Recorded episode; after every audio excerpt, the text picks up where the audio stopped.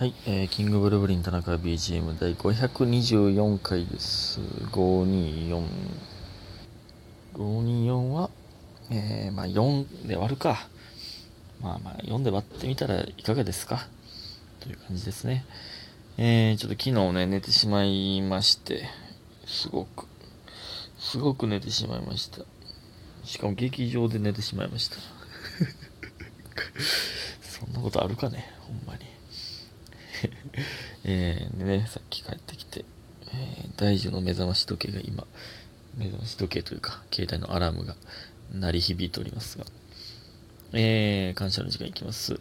ハピラブさん、コーヒー人と美味しい棒2つと元気の玉。えー、ゆなさん、元気の玉と美味しい棒。えー、納豆さん、元気の玉と美味しい棒。えー、りほさん、美味しい棒2つ。七つのみさん、美味しい棒2つ。みふみさん、コーヒー人と美味しい棒。えー、玉八さん、美味しい棒2つ。にごりうまみのお茶さん、美味しい棒。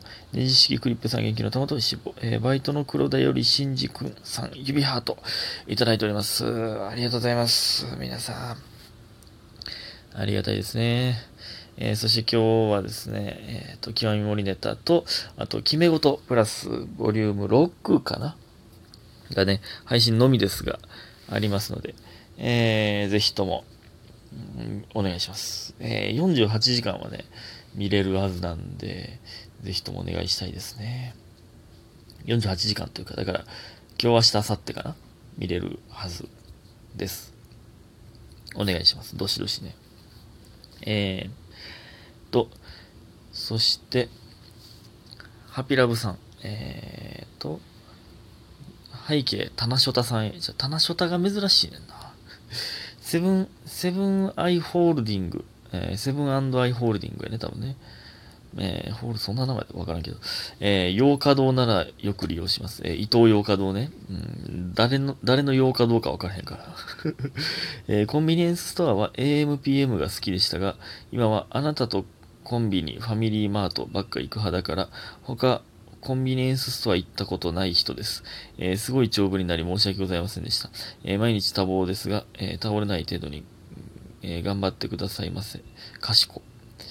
えーっと、かしこがどういう意味かわかりませんけども、えそんな長文じゃないですね。ありがとうございます。AMPM が好きでしたがは珍しいな。まあまあ、たまに、たまにというか、たまたま家の近くにね、あったら、まあ好きかもわかんないですけどね。AMPM、なかなか見ることないもんな。まあ、高槻阪急の近くにありましたけどね、それ以外見たことないな。あなたとコンビニ、ファミリーマートの、マートだけ英語なんも珍しいな、ほんで。いやー、そうなんですね。でも、そうか。まあ、ファミマが一番好きなんですね。まあまあ、やっぱ、その、一番好きなコンビニに行くという方は、まあ結構多いですよね。えー、そして、あえーどこ行った？えーあ、家元さん。えーっと、ディアハピラブさん。えーセブン、セブンイレブンいい気分のコンビニです。えーぜひ行ってみてください。いや、そのね、その、掲示板じゃないんで、僕の。僕のラジオトーク。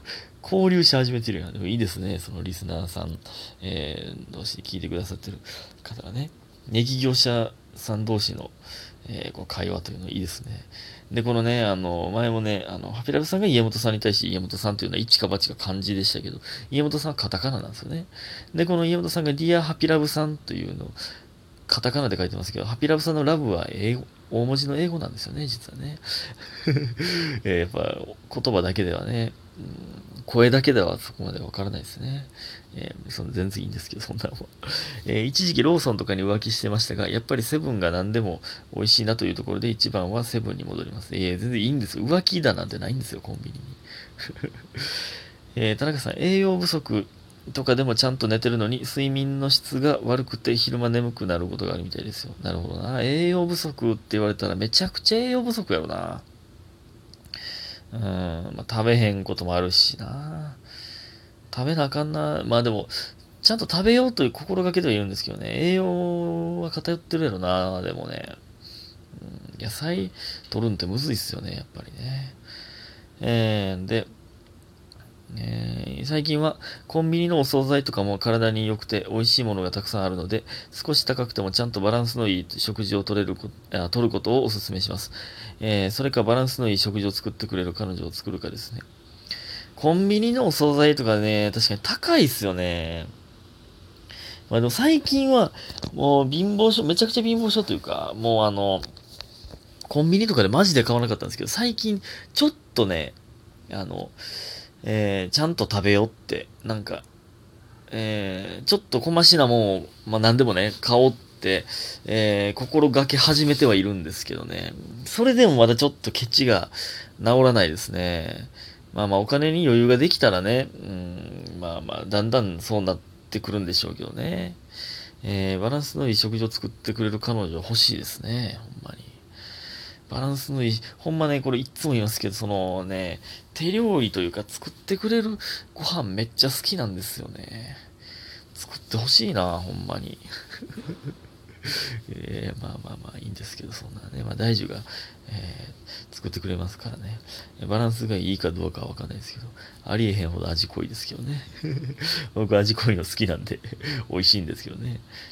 え、で、私は枕変えてから寝心地良すぎて寝坊しがちです。肩こりはなくなりました。ということで、元気の玉と美味しい棒いただいております。ありがとうございます。あー、枕、まあそうか。枕にたどり着かへんから、あれなんですけどね、僕の場合はね。肩こり治るっていうような、まだ肩が凝ってるんかどうかもわかんないですけど、僕は。肩凝ってんのかな？うん。ありがとうございます。えー、そして、かやお嬢様。えー、前回のマッチングアプリのお便りで匂わせてた、えー、田中さんの甘酸っぱいエピソードも聞きたいです。ということで、美味しいボト元気のためいただいております。ありがとうございます。え、別に匂わせてたわけじゃないです。あの言いかけたのは、えっと、だか社会人で、え、前回のね、パリンコさんがね、え、社会人1年目でん、で、大学生が気になるみたいな。え、社会人と大学生付き合うのどうだろうかみたいな話だったんですけど、えー、まあ僕もね、そういうのがありましたというだけですよ。僕も大学生、僕も大学卒業してて、えー、僕が、えー、向こうが大学生というのがあったという、えー、話であって。でもまあ別にあったんですけど、すぐね、もう卒業間近やったんで、えー、まあ、そこはあんまり、うん、感じなかったですけどね、そこのギャップは。まあしかもその卒業間近って、まあまああの、学部とかによりますけど、まあもう、ほとんど学校行かないじゃないですか。えー、とかもあって、あんまり感じなかったですけどね。僕の場合は。えー、って感じですね。甘酸っぱい話はもうし尽くしたと思うんですよね。まあまた、またなんか思い出したらしますけどね。はい。ありがとうございます。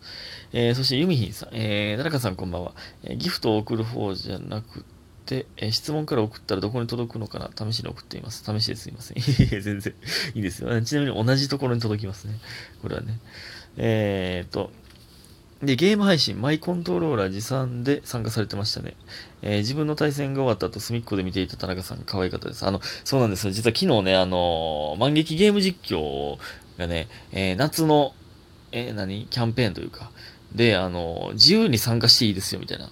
えー、その楽屋にいる人、みんな飛び入り参加してくださいっていうのを、らしくて、まあ、実はそれ、あの、聞いてて、まあ、あの、YouTube のね、あの、万劇の YouTube のアカウントにももうそれがね、告知されてたんで、まあまあ、あの、もちろん知ってる方は知ってたと思うんですけど、あの、そういうのをね、まあ、藤本さんに、あの、声かけてもらってて、あの、自由参加やから、えよかったら参加してなっていうふうに声かけてくださってて、なので、あの、マイコントローラーを 持って行ってたんですよ。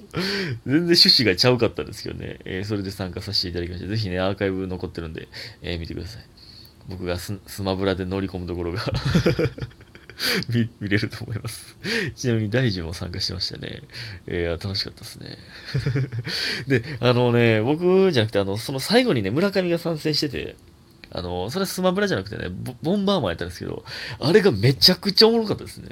見てて。ぜひとも見てほしい。最後、まあ僕がスマブラしてるところと、最後村上がボンバーマンしてるところ見てほしいですね。めちゃくちゃおもろかったですね。ボンバーマンってあんなおもろいんやと思いましたね。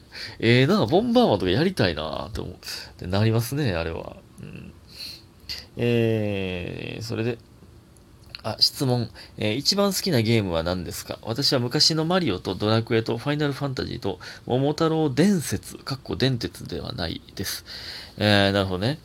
で、桃鉄の前のやつね、多分ね。えー、マリオとドラクエとファイナルファンタジーと桃太郎伝説、そんな何個も言っていいんやったら、何個も言っていいんやったら、えー、僕はゼルダの伝説、ドラクエ、ポケモンになりますね。これはもう確実にこの3つになりますね。まあ、この3つはちょっと好きすぎますね。ほんまに。あの、もう全部やらな、全部やらなって思ってるんで。ドラクエ、ゼルダ、ポケモン。まあ、ポケモンはちょっと全部やるのきついですけど、えーゼルダとドラクエは全部やらなと思いますね。そのいろいろつながりもね、あるんで、えーこことここがつこうつながってるとかもね、めっちゃあるんで。えーで、ゼルダは、とかドラクエ、まあドラクエはね、あの、1個しか持ってないんですけど、ゼルダはそのファンブックみたいなのも、ファンブックというか、公式で出てる、あの、本もあって、えーそれでね、まあイラスイラストがめっちゃ載ってたりとか、えこういう設定集、設定がこう載ってたりとかね、こういう設定なんですよという、えー説明、歴史とかね、歴史というか、ゼルダの中の設定の歴史ですよ。とかがブワーって一覧で載ってたりとかね。あれ見るの楽しいんですよね。だからドラクエもね、ほんま欲しいんですよ。ちょっと持ってないんですけどね。ああいうのみんな好きやねんな。なんか、あ、ここのこれがここでもう一回出てきてんねや、みたいなんて、めっちゃ楽しくないですか？ほんまに、作ってる、ちょっとまた見に行こうの入らんわ、これ。これね、作ってんのほんまじ天才やと思うんですよね。天才すぎません？とかね、あの、音楽とかで、あの、まあ、あの、ゼルダで言ったら、えーゼルダの子守歌っていうのがあるんですけど、まあ、あの、ゼルダ姫のが出てきた時に流れる音楽。